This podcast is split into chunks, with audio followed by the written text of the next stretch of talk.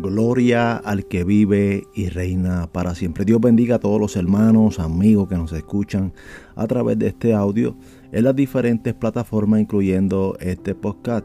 Este que te habla es tu hermano y amigo Tommy Joel Santos Olivera de la isla del Puerto Rico. Así que, como en todos los episodios, un placer estar con cada uno de ustedes. Eh, quiero dar gracias a todos los que están apoyando este ministerio, el gran poder de Dios en los tiempos finales. Así que un saludo bien fuerte, ¿verdad? Desde la isla de Puerto Rico, a todos los hermanos, amigos que nos escuchan, a todos los pastores, evangelistas, misioneros, a todo líder conciliar, para mí un respeto incluyendo a los colegas de los podcasts. Así que vamos hacia adelante con el estudio de la cristología. En este caso vamos a estar hablando de las herejías eh, de los primeros siglos de la era cristiana. Las herejías de los primeros siglos de la era cristiana. Eh, estas herejías que vamos a tratar o estas herejías que vamos a hablar eh, van a estar relacionadas en contra del Evangelio obviamente y de la persona del Señor Jesucristo, eh, centrándose eh, más bien en los primeros siglos de la era cristiana, en el primer siglo, segundo siglo, tercer siglo y como no el cuarto y hasta el quinto siglo de la era cristiana. Es importante ¿verdad? Eh, mencionar que lo que vamos a estar hablando está obviamente en la historia. Usted puede nutrirse, buscarse en la historia de la humanidad que está eh, ahí plasmado, todo, todo lo que vamos a estar hablando, no solamente, ¿verdad? Todo lo vamos a encontrar en, las escrituras, en la Biblia, relacionado con los cristianos o más bien con el Evangelio, sino que hay libros eh, y hay historias hoy en día que existen para que nosotros podamos... eh, verificar si lo que eh, verdaderamente obviamente está en la Biblia es veraz, eh, existe en la Biblia. O sea, nosotros creemos en la Biblia, lo que está establecido por fe, pero también tenemos que ir a la historia porque la historia confirma la veracidad de la Biblia. Así que vamos hacia adelante con este tema de cristología, especialmente con las herejías. Y estas herejías, como dije en un principio, van a estar centradas en la doctrina doctrina de la iglesia, o sea, van a estar formadas a través de la doctrina de la iglesia y con esto me voy a explicar, o sea, hay gente que se fundamentan en la doctrina de la palabra, que son, eh, que, son cristianos, que son personas que son de fe y empiezan a distorsionar lo que dice la Biblia a través de unas herejías. También eh, hay que resaltar que hay gente que ya vienen, ya vienen con ciertas, eh, con ciertos pensamientos, con ciertas herejías, donde lo introducen dentro del pueblo de Dios, donde lo introducen en la fe y empiezan a distorsionar de una forma muy sutil la verdad del Evangelio. Así que vamos a comenzar este estudio, ¿verdad? Eh, acerca de las herejías. Eh, para cada uno de nosotros es importante darnos cuenta cómo cada uno de esos errores, ¿verdad? Fueron evolucionando a través de la historia, a través del tiempo y también, ¿verdad?, cómo eh, fueron penetrándose dentro de, de, la iglesia, dentro de las organizaciones de fe y cómo hoy en día hay organizaciones de fe que están completamente distorsionadas, están en contra de lo que está en las escrituras, de lo que Dios ha establecido como una doctrina eh, verdadera como lo es el Evangelio. Así que con esto hay que tener mucho, pero que mucho cuidado, ya que aún en nuestros tiempos todavía existen herejías y seguirán eh, surgiendo herejías dentro del pueblo cristiano, ya que, como siempre he recalcado, cuando usted eh, saca el texto fuera de contexto, pues se convierte nada más y nada menos en un pretexto. Así que, y poco a poco, ¿verdad? Cuando entra esa mentira, empieza a distorsionar la verdad. Así que mucha gente son arrastrados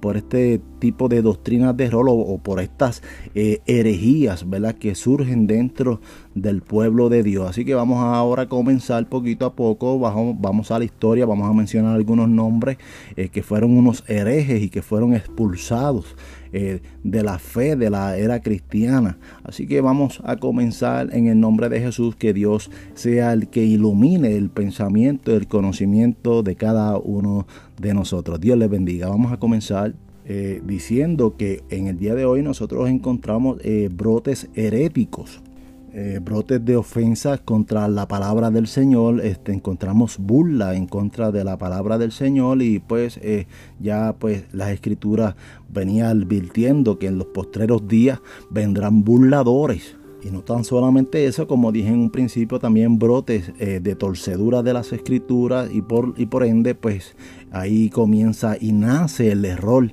empiezan, ¿verdad? Bajo su pensamiento, bajo algunas opiniones eh, que van en contra de lo que está establecido. Es bueno eh, recordar lo que los libros de historia nos dicen, que el error nunca se presenta en toda su desnuda crudeza, eh, a fin de que no se le vaya a descubrir. Antes bien, el error se viste de elegancia, viste elegantemente para los que los incautos, ¿verdad? Los que están cautirizados, están cautivos a estos pensamientos heréticos o erróneos, pues ahí comienza entonces a surgir o resurgir, ¿verdad? Lo que se le conoce como una herejía. Y ese es el propósito de esta gente que surgen, que traten de creer a esta mentira más que la verdad misma.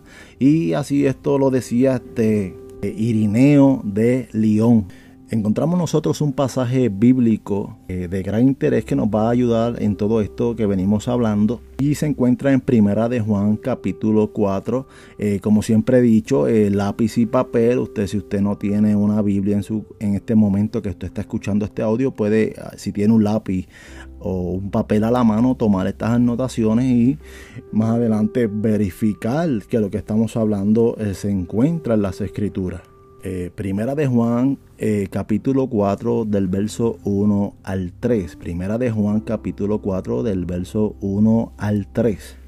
Y dice así la palabra del Señor. Amados, no creáis a todo espíritu, sino probar los espíritus si son de Dios, que muchos falsos profetas han salido por el mundo en esto conoced el Espíritu de Dios.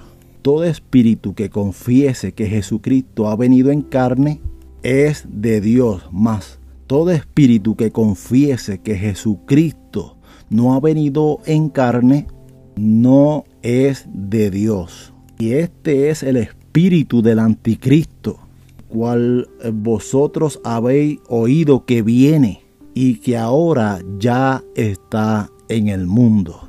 Primera de Juan capítulo 4 del 1 al 3. Hoy en día eh, se escuchan eh, tantas eh, doctrinas de rol, avalancha de doctrinas que van en contra de lo que ya está establecido y que amenaza la fe verdadera en Jesucristo.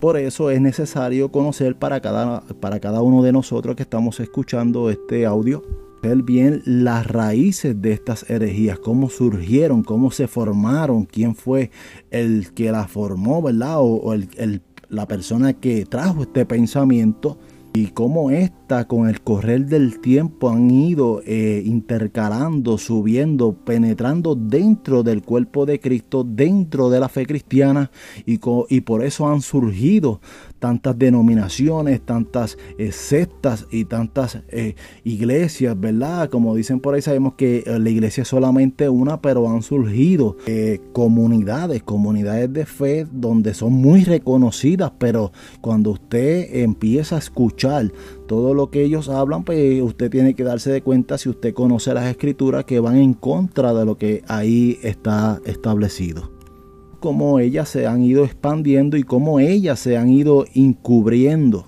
Dije anteriormente a través de organizaciones, a través de personas, se han ido ocultando dentro de enseñanzas bíblicas porque tal vez las personas tienen una preparación o tienen una elocuencia al hablar y te hablan muy bonito y la gente queda eh, sorprendido, wow, qué bonito habla esta persona y cómo se expresa, eh, la persona tiene unas capacitaciones, se ha preparado, pero cuando usted escudriña las escrituras, cuando usted aprende las escrituras y las conoce, pues usted se va a dar cuenta rápido que es una distorsión. Y lo triste de todo esto es que arrastran a miles y miles de personas al error. nuestro objetivo es para cada uno de ustedes que pueda eh, conocer, sobre todo discernir todo espíritu herético y, sus enseñanzas, ¿verdad? Es algo que uno tiene que tener mucho, pero que mucho cuidado. Tanto en la iglesia del primer siglo como en la actualidad. Pero primero vamos a conocer eh, qué significa en sí la palabra herejía, herejía. Vamos a ver qué significa en sí esa palabra. Eh, entendemos que es la doctrina y la idea religiosa que las autoridades consideran erróneas e incluso eh, prohíben. Eh, encontramos como herejía una sentencia errónea contra los principios aceptados, contra los principios aceptados como ciertos principios aceptados como ciertos por eh, la institución que, los, los, juzga. para otro la herejía es un disparate, ¿verdad? Es algo que va en contra de todos los pensamientos y, todo lo que ya pues hemos dicho eh, repetitivamente que es la doctrina de las escrituras. También encontramos como herejía una sentencia, una acción eh, desacertada una palabra eh, gravemente injuriosa eh, contra la fe. Y por eso había persecución de los, de los herejes. Por eso habían las grandes esquemas de los herejes. De las enseñanzas de cada uno de ellos se consideraban injuriosas. Ahora veamos la definición de, la herejía. Que esta definición de la herejía necesita. necesita de dos supuestos eh, número uno, la existencia de dogmas. Esa es la número uno para eh, convertirse en una herejía. Suena, ¿verdad? No es que estoy diciendo que las dogmas que son conocidas como reglas no sean importantes. De hecho, en lo secular, aún fuera de la fe, las reglas, los reglamentos son muy importantes, pero eh, vamos a ir viendo, ¿verdad? Eh, qué tipo de dogmas, ¿verdad? El hombre dentro de la fe implementa eh, prácticamente al punto de obligar y tratar de manipular la mente de la gente y es ahí donde tenemos que tener mucho cuidado. Pero, ¿verdad? Una de las, eh, eh, de las dos plataformas para eh, saber lo que es una herejía comienza con la primera que es una dogma. Y tenemos que entender que la palabra dogma es una palabra autoritativa, es una palabra autoritativa, es decir, primero eh, haber una herejía tiene que haber un, un dogma, como dije anteriormente, una imposición o una regla para eh, empezar eh, y, comenzar lo que es una herejía. Que la iglesia o la organización o un anunciado de fe, que la propia organización o la iglesia ha aceptado como autoritativa han eh, recibido como una verdad única y no, y no tan solamente como una verdad única, como una inspiración. Se atreven que decir que esa eh, dogma o esa regla fue inspirada, o sea, tienen el atrevimiento de decir que porque tuvieron un sueño, una revelación y, ahí implementan esta, dogma, esta doctrina. Y la segunda, el segundo lugar está también la existencia de una autoridad tiene que haber una autoridad dentro de esos dos, ¿verdad? De, ese componente de lo que se conoce la herejía, que tiene el poder de comprobar las creencias y aplicarlas, eh, aplicar eh, más bien la sanción, ¿verdad? El castigo. En este caso tenemos, como dije, por un lado el dogma y la otra es la autoridad. Eh, el dogma dice, esta es la verdad que nosotros hemos creído y hemos aceptado. Estamos hablando de la iglesia en general o de eh, personas, eh, ¿verdad? De pequeños grupos también, porque surgen en los pequeños grupos estas bases para empezar a hacer herejías. Más bien estamos eh, concentrándonos y hablando de la iglesia del primer siglo, ¿verdad? La iglesia del primer siglo, el segundo siglo y tercer siglo, que fueron los, los siglos más fuertes que iban en contra de la fe de la era cristiana. Eh, la iglesia primitiva o la iglesia eh, de los primeros siglos tenía, tenía sus dogmas, tenía sus creencias, obviamente, sus reglas, sus reglamentos. También se encontraban eh, las organizaciones o las autoridades eclesiásticas. Y por el otro lado, las autoridades eclesiales, ¿verdad? Las autoridades eclesiales de ese tiempo, que ellos eran los que determinaban eh, qué era o qué no era, eh, ¿verdad? Eh, autoridad o qué era inspirado o qué era más bien una doctrina. O sea que en otras palabras ellos determinaban qué era o, o qué no era una herejía. la herejía fue considerada siempre como un ataque eh, un ataque hacia la fe siempre fue considerada como algo que va en contra de lo que es la fe, de lo que es la de la persona de Jesucristo.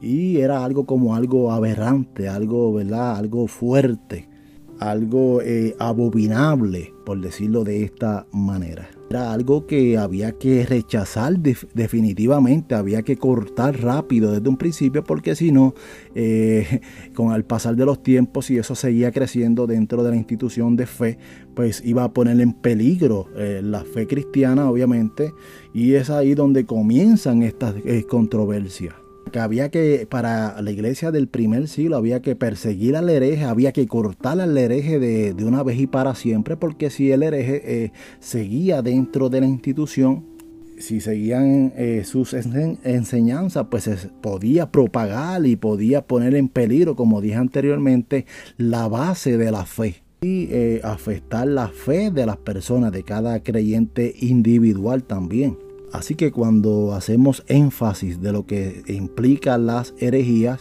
eh, estamos haciendo énfasis eh, a aquellas que atacaban a la iglesia de los primeros siglos, aquellos que se destacaron como ataque en contra de lo que es también la cristología, o eh, mejor dicho, el ataque en contra de la persona de Jesucristo, ¿verdad? De la persona del Cristo de la historia o del Cristo bíblico y vemos cómo ellos fueron eh, diseminándose eh, en la historia de la iglesia del primer siglo y luego pasaron al siglo segundo, al siglo tercero, cuarto y seguimos por ahí para abajo como decimos y no solamente. En, los primeros siglos, sino que aún en la, en la actualidad todavía siguen surgiendo eh, grandes herejías y, todavía eh, siguen quedando por ahí, pero entre ellas, entre ellas es importante mencionar que la primera que surgió y fue una de las más fuertes, eh, diría yo que fue el gnosticismo. El gnosticismo fue algo eh, verdaderamente fuerte para, para la iglesia del primer, de los primeros siglos y hasta actualmente todavía hay gente que son eh, gnosticistas, o sea, el gnosticismo fue una de las bases eh, más fuertes de la, eh, yo diría que la más peligrosa de la era cristiana. también surgió, ¿verdad? Lo que es el marcionismo, el marcionismo, surgió también el simonianismo, el nicolaitismo también, también surgió, también surgieron los herejes judaizantes, también surgió otro que se le conoció como el montanismo, eh, también el, monarquianismo, el monarquianismo también surgió. También hubo otro que surgió el nestorianismo, también nestorianismo, o sea que fueron muchísimos que surgieron y, eh, ¿verdad? en la era cristiana y todavía siguen surgiendo. Otra, otra bien eh, peligrosa que surgió en los primeros siglos fue el dotecismo. El dotecismo fue algo también sumamente fuerte, eh, ¿verdad? En contra de la fe cristiana. Eh, tenemos que señalar y subrayar que la gente que se convertían al cristianismo no carecían, ¿verdad? de un trasfondo cultural, de un trasfondo que ya ellos venían con esos, esas raíces de pensamientos ahí donde cada cual traía dentro del, eh, del, cristianismo sus propias experiencias y empezaron poco a poco, ¿verdad?, a conocer la verdad del evangelio, pero con el tiempo, a pasar de los tiempos, empezaron a distorsionar la verdad de las escrituras. Vamos a poner eh, este ejemplo. Si alguien venía y aceptaba a Jesucristo como su único y exclusivo Salvador y empezaba a asistir a una congregación de fe, de verdad, de una congregación de fe, de, de, sana doctrina, esta gente eh, ya venían arrastrando unos pensamientos y unos conceptos que fueron muy, ¿verdad? muy eh, cimentados en, la, en el pensamiento de esta gente y es ahí donde empezó a resurgir eh, las diferentes herejías cuando venía esta persona no quiere decir que esta persona venía limpia completamente, que no tenía ninguna influencia, al igual que nosotros, nosotros cuando no le servíamos al Señor, cuando no conocíamos, teníamos muchos pensamientos, en muchas influencias que iban en contra de lo que estaba establecido y poco a poco pues teníamos que dejar todas esas cosas, todas esas prácticas, porque eh, cuando en la misma escritura uno va leyendo cosas que le agradan y no le agradan a Dios, cosas que Dios había ya establecido, pues obviamente pues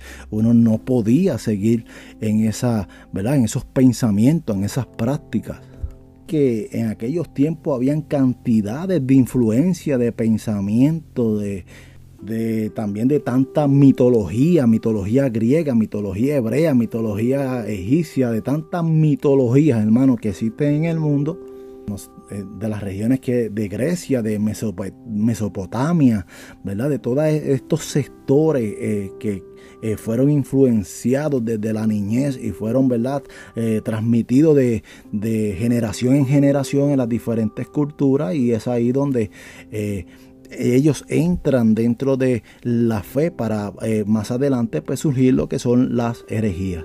Ah, y eran pensamientos y enseñanza eh, que uno se queda asombrado porque, ¿verdad? Por el politeísmo que, estas personas habían eh, crecido, habían crecido, ¿verdad? Que eran gente politeístas, ¿verdad? Que creían en muchos dioses, en muchos dioses paganos y en muchas cosas que culturalmente fueron introduciéndose en la fe cristiana. Y es ahí donde surge y nace las propias interpretaciones de la fe cristiana. Que se fueron introduciendo dentro de la fe cristiana eh, personas que daban sus anunciados, o sea, gente que empezaban a hablar, empezaban eh, a predicar, ¿verdad? Y empezaban a introducir estas herejías. Y, y eran personas eh, capacitadas, eran personas, eran líderes, llegaban a escalar tanto dentro de la fe cristiana que se convertían en líderes. Y es ahí donde engañaban y distorsionaban a aquellas personas que no tenían la capacitación o la preparación de las escrituras que esas interpretaciones, esas maneras de interpretar acerca de las escrituras o acerca de la persona de Jesús, podían representar tremenda amenaza hacia la fe para aquellas personas que no se habían preparado o no habían entrado en, el conocimiento escritural. Y esto eh, se le conocía en la historia como el espíritu de la época, ¿verdad? Fue algo que surgió en la, eh, en la época del principio de la era cristiana y es ahí donde comienza todo este, todo este asunto que implicaba las herejías que más bien era un asunto sincretista. Cuando yo hablo de sincretismo o de sincretista es de, ¿verdad? Es, el conjunto, por decirlo de una manera, de un sinnúmero de, de culturas que se fueron mezclando, eh, incluyendo el paganismo y otras cosas. Eh, ese es el sincretismo, que se fueron eh, agrupando las diferentes culturas para entonces llegar a un pensamiento y ese pensamiento pues empieza a resurgir dentro de los, ¿verdad? Aún todavía en la actualidad empieza a resurgir lo que es un sincretismo, todavía eso existe. O sea que por un lado eh, venía el cristianismo naciente, el cristianismo, el cristianismo puro, pero también venía este sistema de sincretismo que se iban eh, uniendo en un solo pensamiento, pero ese pensamiento estaba completamente distorsionado. Y, fueron, como dije anteriormente, intercalando líderes que pusieron en tremendo peligro eh, la fe cristiana.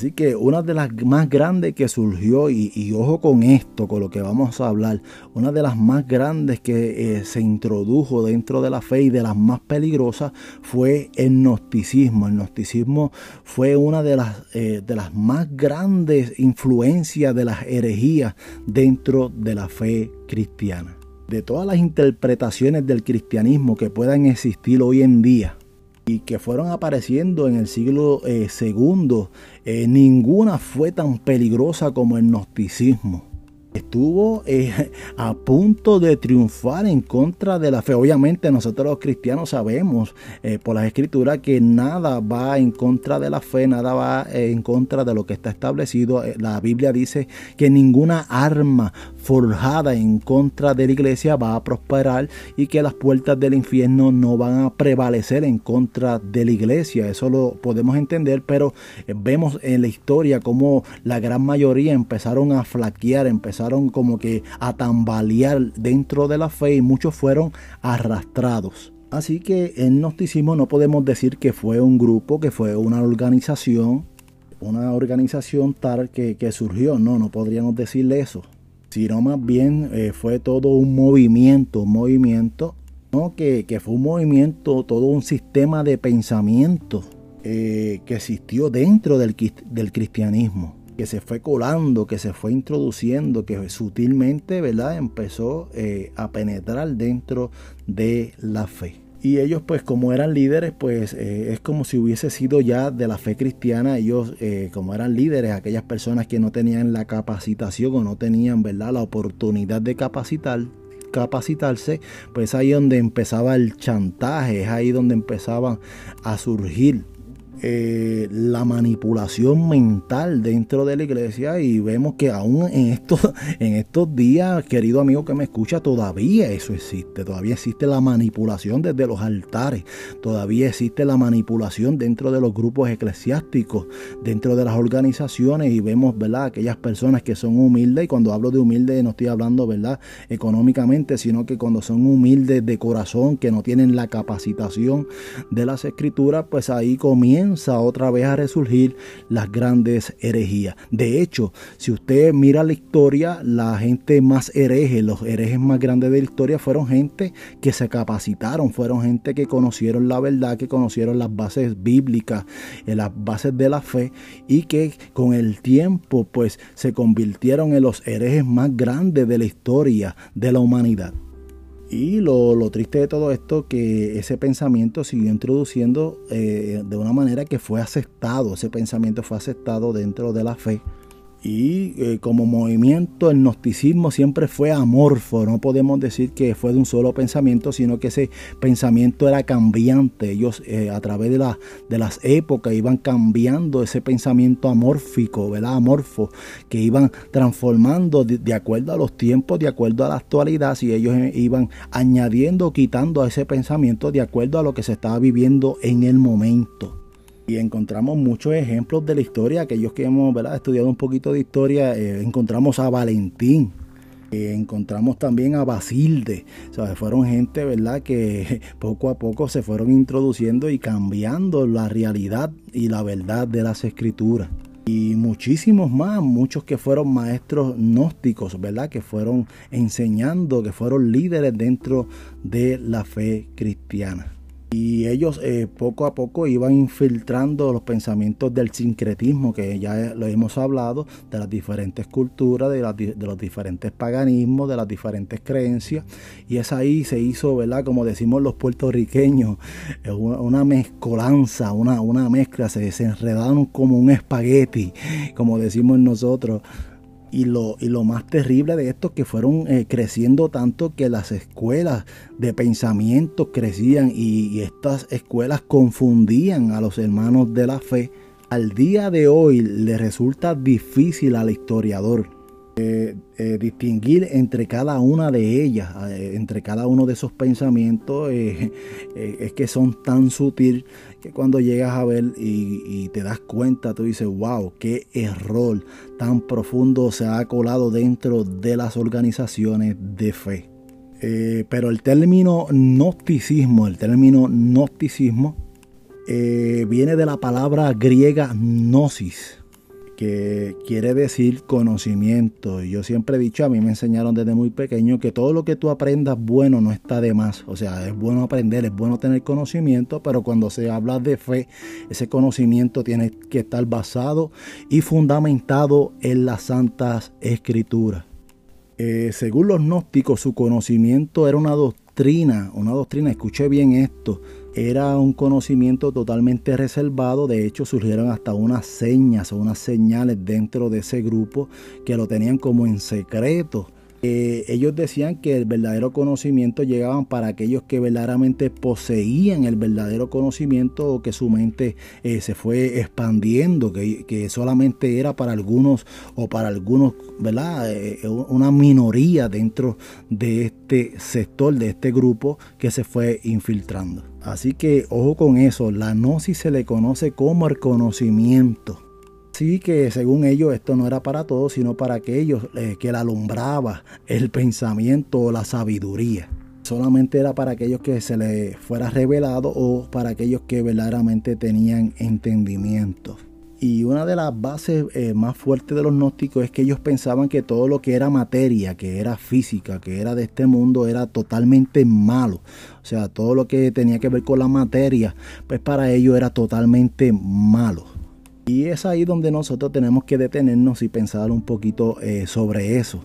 Y escuché esto, el pensamiento de los gnósticos decían ellos que el ser humano, según el pensamiento de ellos, que era un espíritu atrapado o encarcelado dentro de un cuerpo que pues eh, quedó atrapado dentro de este cuerpo y vamos, ¿verdad? Lo que ellos piensan un poquito sobre esto y es que ellos también dicen que en el principio hubo un espíritu llamado sabiduría eh, llamado sabiduría que cuando se alejó de Dios pues ella misma comenzó a crear y que ella eh, simplemente cometió el error siendo sabia y, lo que hizo fue eh, un abortivo, un abortivo en la naturaleza, en, la, en lo que es el mundo, lo que es los seres humanos y es ahí donde el apóstol Pablo habla en una de las escrituras que esto no es con palabras persuasivas de humana sabiduría, sino con manifestación del Espíritu y que no es con palabras de eh, eh, sutilezas humanas y huecas, sino que sino con la palabra y la manifestación del Espíritu de Dios. O sea que en aquel tiempo se pensaba que el cuerpo era la cárcel del Espíritu. Y en la filosofía de Platón, ¿verdad? Estas escuelas de la filosofía, incluyendo Platón también, él fue uno de los fundadores, ¿verdad? De estos pensamientos de, de, que todo era malo, que habían dos mundos, el mundo espiritual, el mundo físico, pero más bien el mundo físico era un mundo creado erróneamente y que por lo tanto el cuerpo era una cárcel donde los espíritus estaban encarcelados. Y el pensamiento de ellos era que cuando la persona moría, pues obviamente el alma quedaba liberada. O sea, la única forma de, de que el alma saliera o el espíritu, mejor dicho, del cuerpo era que tenía que ser, la persona tenía que morir para quedar en libertad aún dentro del cristianismo moderno suena más a filosofía, por eso que usted escucha tanta filosofía y, tantas cosas tan raras dentro de, del cuerpo de Cristo que a veces uno pues dice, wow, pero eh, por eso es que siempre recomendamos, querido amigo, amiga que nos escuchan,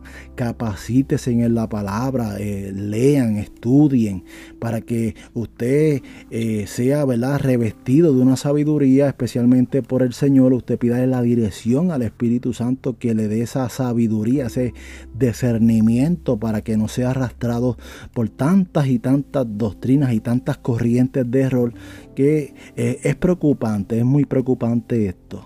Así que el gnosticismo fue eh, una institución ¿verdad? que siempre eh, señalaba el cuerpo como malo eh, tal vez en estos momentos usted me está escuchando y dice, pero es que el cuerpo es malo, la naturaleza humana es mala, por naturaleza somos malos, y verdad, este, pero vamos a ver lo que nos dice las escrituras en cuanto a esto. Por eso yo siempre digo, todo hay que pasarlo por las escrituras. La Biblia me enseña a mí que todo lo que Dios creó fue bueno.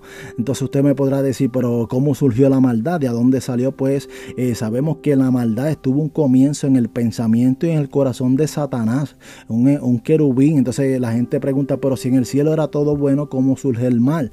Y es que eh, tenemos que entender que Dios conoce el bien y el mal, pero Él no practica el mal.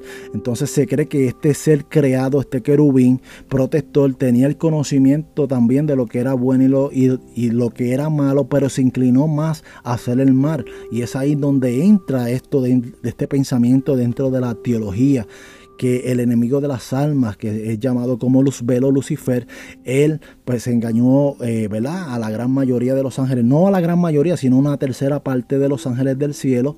Y es ahí donde se cree que este ángel tenía el conocimiento del bien y del mal, pero su corazón se inclinó más bien al mal. Y es ahí donde surge, donde nace, porque Dios no crea a Satanás, Dios crea a Luzbela Lucifer, no, eh, crea a Lucifer, eh, un ángel bueno, un ángel bueno, pero que al fin y al cabo eh, se iba a revelar. De hecho, algo que me preocupa mucho es que las iglesias enseñan que Satanás era la mano derecha de Dios y no es así. O sea, Satanás fue un ser creado, eh, un querubín grande, pero es una jerarquía. Más adelante vamos a hablar de la jerarquía angelical y vamos a ver que Satanás no era la mano derecha de Dios. Hay seres espirituales creados más grandes que él, más poderosos que él. Así que eh, todo esto, ¿verdad? Los estirpes. Vamos a hablar de todo lo que es los, las estirpes angelicales y hay seres eh, poderosos, que hay tronos, hay principados, hay gobernadores eh, que son más poderosos que Satanás. Así que eh, todo esto hay que ir estudiándolo porque es que surgen unas cosas dentro de la comunidad de fe que a mí pues en lo, en lo personal me preocupa. O sea, me preocupa mucho y por eso estamos aquí grabando estos audios para que usted también pueda capacitarse juntamente conmigo. Y volvemos al pensamiento, ¿verdad? Que la materia era mala, que el cuerpo era malo y hasta ahí se está abriendo una puerta que pudiera estar dándole paso a las peores herejías eh, que con el tiempo eh, llegaron y se introdujeron dentro de la fe. El propósito último del gnosticismo fue este, eh, escapar de este cuerpo, esa era la filosofía, para poderles regresar al estado original que por lo tanto si el cuerpo es malo eh, necesitamos un libertador, necesitamos a alguien que nos liberte según el, pensamiento del gnosticismo y vemos ahí, ¿verdad? Que si el cuerpo es malo y todas las demás cosas es malo según el pensamiento del gnosticismo y que eh, necesitamos el exilio, salir de este cuerpo y eso pues mucha gente pues en el pensamiento pues, eh, puede llevar hasta el suicidio, o sea, eh, tentar contra su vida. Ellos, es que esto hermano, esto es bien peligroso.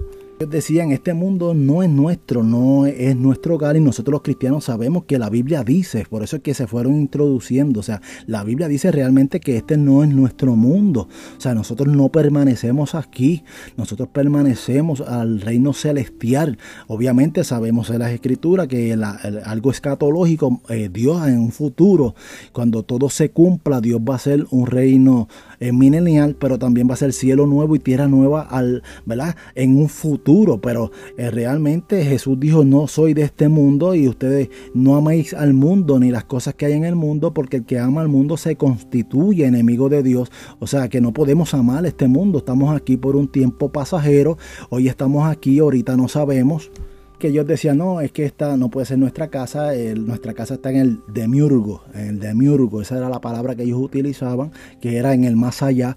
De hecho, ellos no saben dónde es el más allá. O sea, cuando tú le preguntas a todos estos pensamientos, aún los ateos, yo tengo amigos ateos que, mi respeto para aquellos que son ateos, pero yo tengo amigos ateos que nos ponemos a dialogar y ellos pues dicen unos pensamientos, bueno, eh, que son respetados, pero lamentablemente pues eh, vemos, ¿verdad? Esta, esta discrepancia, estas cosas que, le incomoda al ser humano creer en una verdad que la única eh, cosmovisión del Evangelio, eh, la única eh, eh, la única fuente o, organización que te habla de una vida de esperanza más allá de la muerte es el cristianismo. Así que eh, no solamente el cristianismo, sino hay otras organizaciones, por eso que hay que tener cuidado. También está lo que es la reencarnación y todo este tipo de pensamiento. Pero bueno, vamos a seguir con este pensamiento de que el mundo es malo, el cuerpo es malo, un pensamiento platónico, no solamente platónico, sino que el gnosticismo sigue surgiendo aún en estos tiempos. Y lo más increíble del gnosticismo es que cada líder tenía un pensamiento diferente. Hasta, bueno, algunos pensaban que habían 365 espíritus que predominaban en, ¿verdad? en estos pensamientos y en la naturaleza eh, humana, porque ellos pensaban que este espíritu de sabiduría, pues, eh, junto con nosotros, pues, hubieron eh, espíritus, hubieron espíritu también junto también con el espíritu de sabiduría que se revelaron. Esto es un pensamiento totalmente gnóstico. Es ahí donde ellos dicen que uno de estos espíritus creados fue eh, creado por Dios, fue el causante de, esta, eh, de este aborto. Así ellos dicen que fue un aborto la materia, el planeta, el ser humano. Así es como ellos tienen ese pensamiento. Y es aquí donde viene el asunto bien interesante. Según algunos gnósticos dicen que, según ellos, ¿verdad? Que este espíritu, el espíritu de Sofía, eh, fue un espíritu, ¿verdad? Que empezó a crear eh, por sí sola y es ahí donde comienza a surgirle dentro de esa creación algo abortivo. Sí, y eso es lo que ellos dicen, que quiso producir algo por sí sola y el resultado fue un aborto. Y ellos dicen que cuando comenzó a crear surgieron unas chispas, unas chispas de luz, donde estas chispas son los, según lo que dicen ellos, es que somos nosotros, somos los espíritus que estamos encarcelados dentro de los cuerpos. Y ellos dicen que es necesario que venga un mensajero, que venga un mensajero espiritual que nos levante de ese letargo, que nos levante de ese sueño espiritual que tenemos para que conozcamos y que la verdad, eso, ese es el pensamiento del gnosticismo. Y es ahí donde cuando lo comparamos con las escrituras vemos una distorsión porque la Biblia no, nos enseña que el cuerpo es una cárcel, no. La Biblia nos enseña que el cuerpo es templo del Espíritu Santo. O sea, es algo que no cabe en la mente humana que sí el Espíritu de Dios, o sea, el Dios omnipotente, el Dios invisible, el Dios todopoderoso viene a morar dentro de este cuerpo que es el templo del Espíritu Santo. Y lo más hermoso es que la Biblia nos enseña que el Señor, el mismo Dios, este cuerpo lo va a transformar en un cuerpo de gloria. Dice claramente que a la final trompeta Él vendrá y los muertos en Cristo resucitarán con un cuerpo glorificado y los que queden vivos en ese momento serán transformados juntamente con ellos para recibir al Señor en los aires. Así que ese es otro tema que vamos a estar hablando mucho, un tema que yo creo que es el tema más fuerte que a mí me gusta, es el tema de lo que se le conoce como el arrebatamiento, que mucha gente no quiere creer en esto, hay mucha gente que se le hablan del rapto y es un término, ¿verdad? Que mucha gente incomoda porque la palabra rapto, cuando usted la busca en un diccionario, es algo que te llevan eh, en contra de tu voluntad. Así que la palabra correcta no es rapto, la palabra correcta es arrebatamiento, esa es la verdadera palabra que aparece en primer de Tanonicenses capítulo 4 del verso 16 en adelante aparece el arrebatamiento. O sea que esto es un misterio, o sea, un misterio que fue revelado por el Espíritu Santo para aquellos que creen. Así que Cristo va a aparecer en las nubes, pero eh, no es la venida visible. Hay mucha gente que nos critican y dicen es que ustedes creen en dos venidas, en dos venidas. No, nosotros creemos en una sola venida, que es la venida visible, pero antes de la venida visible nosotros hemos entendido que a través del tiempo estado ahí en las escrituras y está revelado que antes de que Él venga visiblemente con gran poder y gloria en las nubes, Él se llevará a la iglesia. Eso lo dice en Primera de Tanonicenses, que Él vendrá como ladrón, vendrá de sorpresa y que los muertos en Cristo serán resucitados y luego nosotros los que vivimos seremos eh, arrebatados juntamente. O sea, ese, ese, evento va a ser simultáneo, va a ser eh, los muertos en Cristo y los que viven en Cristo en ese momento que estén vivos, pues también serán transformados. Ese es el misterio que habla Pablo en Primera de Corintios capítulo 15 del verso 51 en adelante que, que dice, he aquí os digo un misterio, no todos dormiremos, o sea, no todos moriremos, pero todos seremos transformados en un momento, en un abrir y cerrar de ojos. Así que dentro del noticismo, si el cuerpo es malo, los pensamientos para ello también tenían que ser malos. Eh, reírse era malo, tu ser feliz era malo. Y todo este pensamiento, ¿verdad?, que, que fue surgiendo dentro del gnosticismo. Y muchos de ellos pensaban que Jesucristo no vino en carne y por eso leímos al principio el texto bíblico que dice que el que no reconozca que Jesucristo vino en carne este es el anticristo. Esa es la forma de reconocer el anticristo, el espíritu del anticristo que está todavía en este mundo y seguirá en este mundo hasta que Cristo regrese. Esta mezcla eh, eh, también surgió eh, surgió lo que es el gnosticismo cristiano, o sea que también esos eso fueron también de los peores, ¿verdad? Porque vinieron a decir todas estas cosas que se le conoció como el gnosticismo cristiano, eso es algo tan terrible vinieron a traer un enrede eh, teológico tan grande. Terminó eh, extraviando a muchas personas, arrastrando a muchas personas.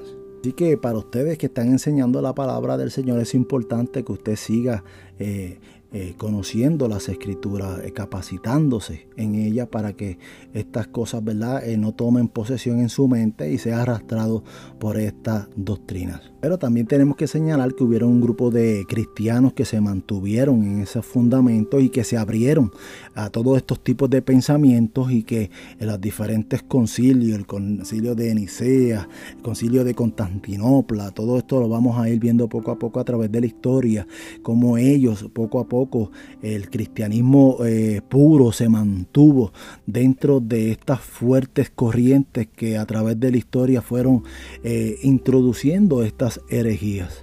Eh, volviendo atrás rapidito para terminar ya mismo, Marción, Marción fue un obispo, o sea, fue un obispo, pero Marción fue un hombre que fue uno de los grandes herejes de la historia de la humanidad Y Mansión tenía una fuerte antipatía contra el mundo material y contra los judíos. O sea, él tenía una fuerte antipatía, tenía un odio por los judíos y tenía un odio contra todo aquello que era material porque él decía que todo era malo y, ¿verdad? Eh, eh, Mansión fue uno de los herejes de la historia que surgió también, aparece en el escenario de la historia de la humanidad eh, con una herejía tan fuerte. Así que Marción entra en el escenario de la herejía como uno de los, ¿verdad? de los herejes más grandes de la historia. Es ahí que en, los primeros siglos vemos a Mansión, ¿verdad? Mansión eh, colocados como, como uno de los herejes más grandes de la historia de los primeros siglos, eh, siglo segundo, siglo tercero. Así que por lo tanto la doctrina de Marción viene a combinar estos dos elementos de la, eh, eh, lo que es la naturaleza humana que es pecaminosa y también va en contra de, ¿verdad? de los judíos que fueron, ¿verdad? que sabemos que la historia bíblica eh, nace del, del, ¿verdad? del judío. La salvación viene primeramente para el judío, dice luego para el griego y después para los gentiles, pero vemos ¿verdad? que el nacimiento de las escrituras nace del pueblo judío y es ahí donde Marción pues tenía este, esta, ¿verdad? este pensamiento en contra de estos judíos, porque Mansión decía que eh, había una discrepancia entre el Dios del Antiguo Testamento y el Dios eh, de Jesucristo, el Padre de Jesucristo, que no podían ser el mismo Dios. Mansión decía, es imposible que el Dios del Antiguo Testamento fuera el mismo Dios del Padre de Jesucristo, porque el Dios del Antiguo Testamento era un Dios que no conocía el corazón de la gente, era un Dios que llamaba la guerra, era un Dios que le gustaba lo que era todo eh, eh, matar niños, hacer asesinato y eh, él proclamaba el, derramamiento de sangre, más el Dios Padre de Jesucristo proclama el amor. Entonces pues Mansión decía, Dios no lo sabía todo porque que este mundo fue tan malo porque fue creado por Jehová. O sea que hay un Dios más grande que Jehová, ese era el pensamiento de, de Marción. Y Marción decía que vemos a Jehová que preguntó, ¿dónde estás tú, Adán?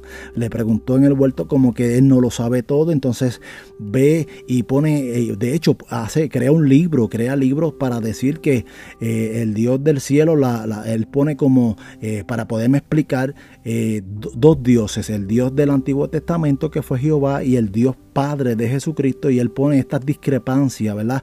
Él pone, él escribe un, libro donde dice que el Dios del Antiguo Testamento es un Dios malo que creó este mundo malo y es ahí donde eh, empieza a poner también de que Jehová, eh, siendo malo, hay un Dios bueno que se llama el Padre de Jesús de Nazaret. Así que ese era el pensamiento de Marción y él empezó a enseñar todas esas contradicciones que aparentemente parecen contradicciones, pero no lo son. Y es ahí donde fue expulsado, fue expulsado, excomulgado de la iglesia. O sea, siendo un eh, sacerdote, amigo, estaba, era una persona que eh, por muchos años conocía las escrituras, pero que él, eh, bajo ese concepto erróneo de la herejía, pues la introduce, la introduce, perdón, dentro de la iglesia. Mansión decía que hay una gran cantidad de contradicciones en la Biblia que este mundo tuvo que haber sido hecho por un mundo, eh, por un Dios malo, porque es que eh, por naturaleza somos malos, el mundo es malo, o sea, y Jehová tuvo que haber sido el Dios malo. Ese era el pensamiento de este gran hereje. Y algo que se atrevía a decir Mansión era que Jehová por ignorancia, que era inferior al Dios Padre de Jesús, y que Dios por ignorancia o por maldad creó a este mundo. O sea, eh, eso es una aberración, es algo abominable lo que estamos escuchando según el pensamiento de Marción que podíamos ver estas grandes contradicciones del Dios del Antiguo Testamento, Jehová, y el Dios Padre de Jesús. Decía, el Dios del Nuevo Testamento, el Padre de Jesús, llama al amor. El Dios del Antiguo Testamento llama a la guerra, llama al derramamiento de sangre. Ese era el pensamiento de Marción. Y Marción escribió un libro que se llama La Antítesis. Él escribió ese libro, eh, usted lo puede buscar, eh, aunque yo no lo recomiendo, ¿verdad? Si usted no está preparado y no está cimentado en las escrituras, usted si comienza a leer el libro, usted va a ver un, un sinnúmero, ¿verdad? De todas estas aberraciones, de todas estas herejías, pero ese fue el libro que eh, Marción escribió y pues lamentablemente va en contra de lo que está establecido en las escrituras. Así que, querido amigo, esto fue el tema, ¿verdad?, de las herejías, así que no hay tiempo para más. Así que este que te habla es tu hermano y amigo, Tommy Joel Santos Olivera. Así que es un privilegio hermoso el que Dios me otorga de estar una vez más con ustedes. Seguiremos en otra eh, sesión. Así que le pido al Dios del cielo, al Dios de la gloria, que lo bendiga a usted, a su familia y que el chalón de Dios siempre, pero que siempre me los bendiga. Así que será hasta una próxima.